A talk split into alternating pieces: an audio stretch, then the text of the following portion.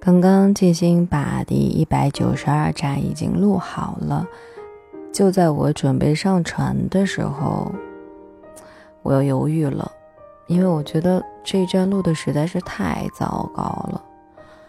嗯，不知道怎么来形容，也不是说不在状态，可能是今天的声音和气息都有一点不对，一种说不上来的感觉，有一种故作老成。然后，嗯，反正就是有那样的感觉啦，就气息沉的太往下了，还是怎么回事儿？反正跟我以前的声音，跟我以前认识的静心不一样了，所以我思来想去，还是重新录一下吧。虽然这样看起来很浪费时间，也很浪费精力，但是。没有办法，实在是太太太太不满意了。嗯，现在是北京时间的十九点四十九分啊。我刚开始录的时候是十九点十几分，然后录错了几次，又重新开始录。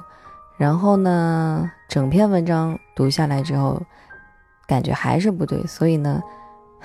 这真的不知道已经是第几遍开始重录了啊！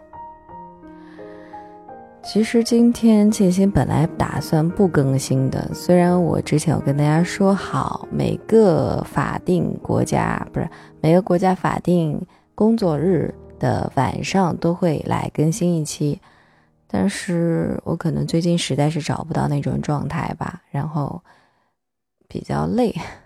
所以今天想着，不如给自己放个假吧，难得一天不更新也没有关系嘛。但是当我躺在床上的时候，我看到了这样的一篇文章，然后就是这篇文章强迫着我来到了麦克风前。它的标题是“所有的舒适都是要付出代价的”，然后我想，嗯。我这个人其实还是比较害怕付出代价的，那么我也就不要这种舒适了吧。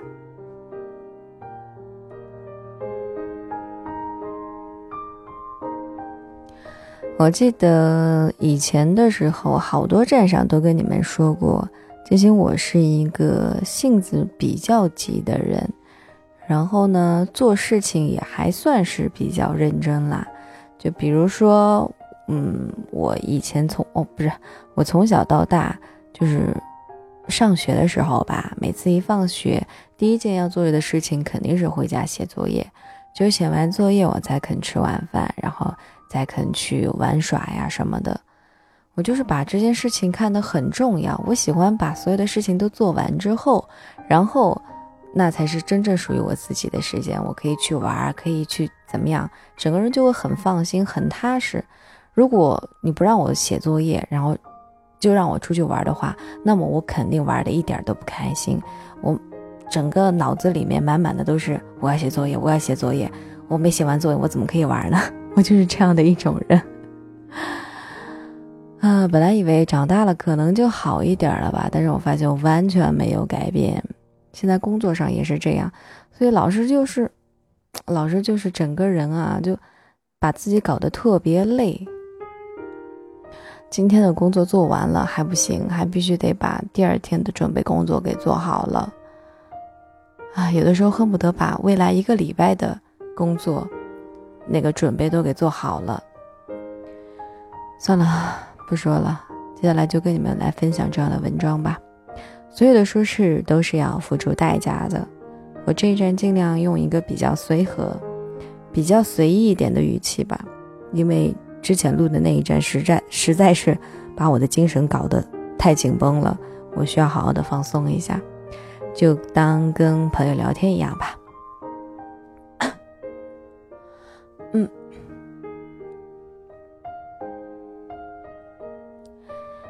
小范原来在一家餐饮公司上班，负责企业的文化宣传。所谓文化宣传呢，就是一季出一张报纸。征集一些员工稿件，采编一点客人留言，报道一下公司的成长。但是报纸啊，常年都被闲置在公司连锁餐厅的报架上，正儿八经的拿它来阅读的人没有几个，所以要求也不是很高。每三个月，小范只需要花两周的时间在这份报纸上就可以了。餐饮一线全年无休，但是小范作为公司唯一的文化人，却可以享受国家法定节假日，这个真的挺让同事们羡慕的。工作量小，待遇也不低，小范自己也很享受这份工作。没事的时候呢，就在办公室里煲煲韩剧，刷刷微博。一年前，老板决定停办报纸，改做成微信公众号，小范的日子。突然之间就不好过了，因为原来做报纸的时候呢，有一点排版上的失误，或者是错别字，也都没有人在意。但是啊，做公众号就不同了，内容一经推送，老板和同事们就都能够在手机上看到，不管什么错误，都逃不过大家的眼睛。更加要命的是，小范对运营一窍不通，硬着头皮打理了三个月的公众号。粉丝数量不仅没有什么增加，打开率还越来越惨淡。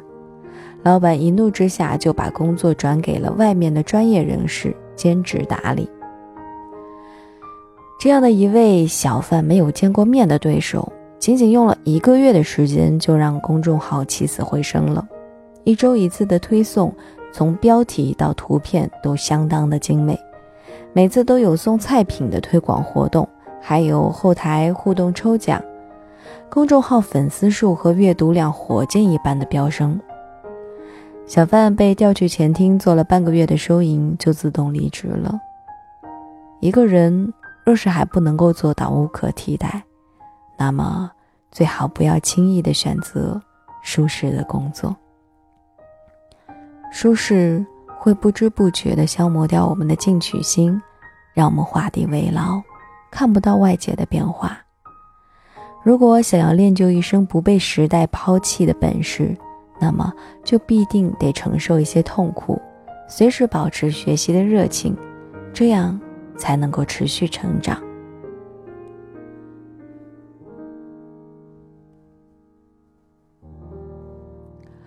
我们公司原来有一个同事悠悠，他的心理素质相当强大。泰山崩于前而色不变。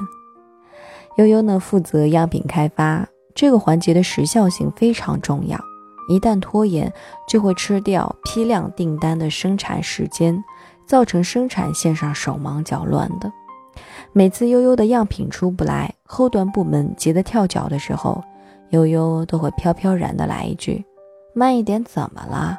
慢一点又不会死人。”然后气定神闲地继续他的下午茶，点心配咖啡，水果切小块。一到下班时间，悠悠总是第一个冲出办公室，再急的工作都会被他搁置下来，留到第二天处理。他的微信介绍里常年挂着这样一句话：“下班时间，请不要和我谈工作。”在悠悠看来啊，只要工作不出什么大乱子，都是不会死人的。至于会不会影响到大货交期，会不会给其他的同事造成麻烦，会不会给公司造成损失，这都不属于他操操心的范畴。久而久之呢，上级也就不再把重要的客户分给悠悠，他自己也乐得悠哉，手上负责几个不常下单的小客户，工作量更少了，小日子也过得更加惬意了。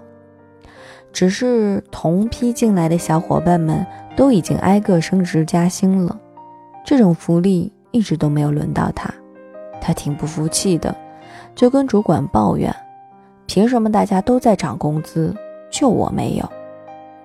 他的主管呢也挺不客气的回敬：“凭什么大家都努力，就你例外呢？”人与人之间的差距不是没来由的。如果我们活得随意，就只能过得平庸一些；若想过得精彩一点，就时刻不能放松对自己的要求。有什么样的本事，就过什么样的生活。当我们的能力还配不上舒适的生活时，提前享受安逸，就是透支了未来生活里的福利。它只会让我们接下来的路越来越艰难。出来混，迟早是要还的。我曾经在网络上看到过这么一句话，很喜欢。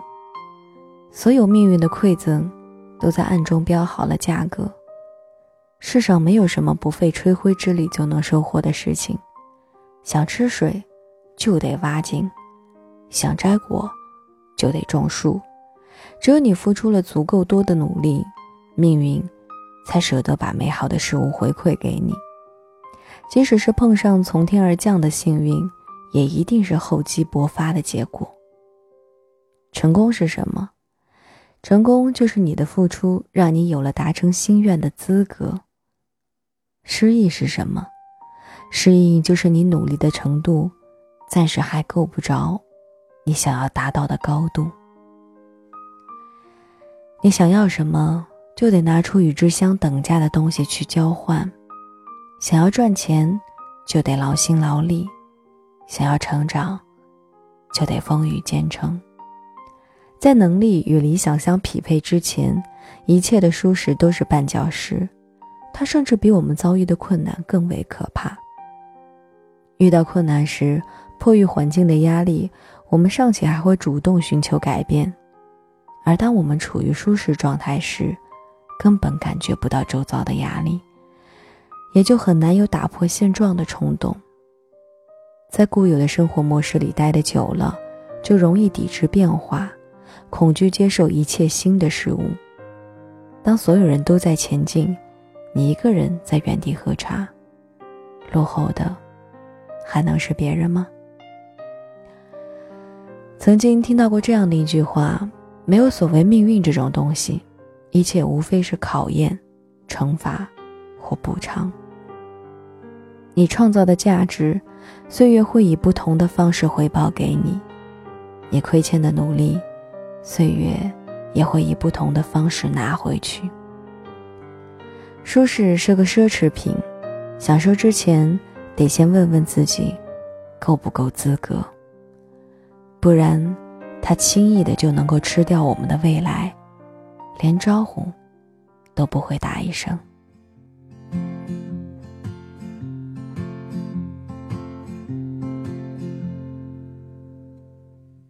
Sometimes it's hard to be a woman.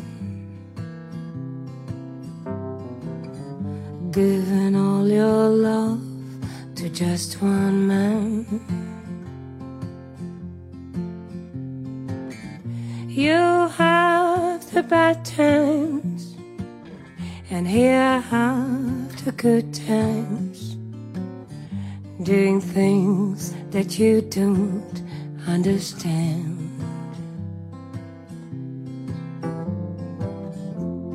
But if you love him, you forgive him. Even though he's hard to understand. Mm -hmm. And if you love him, oh, be proud of him. Cause after all, he's just a man.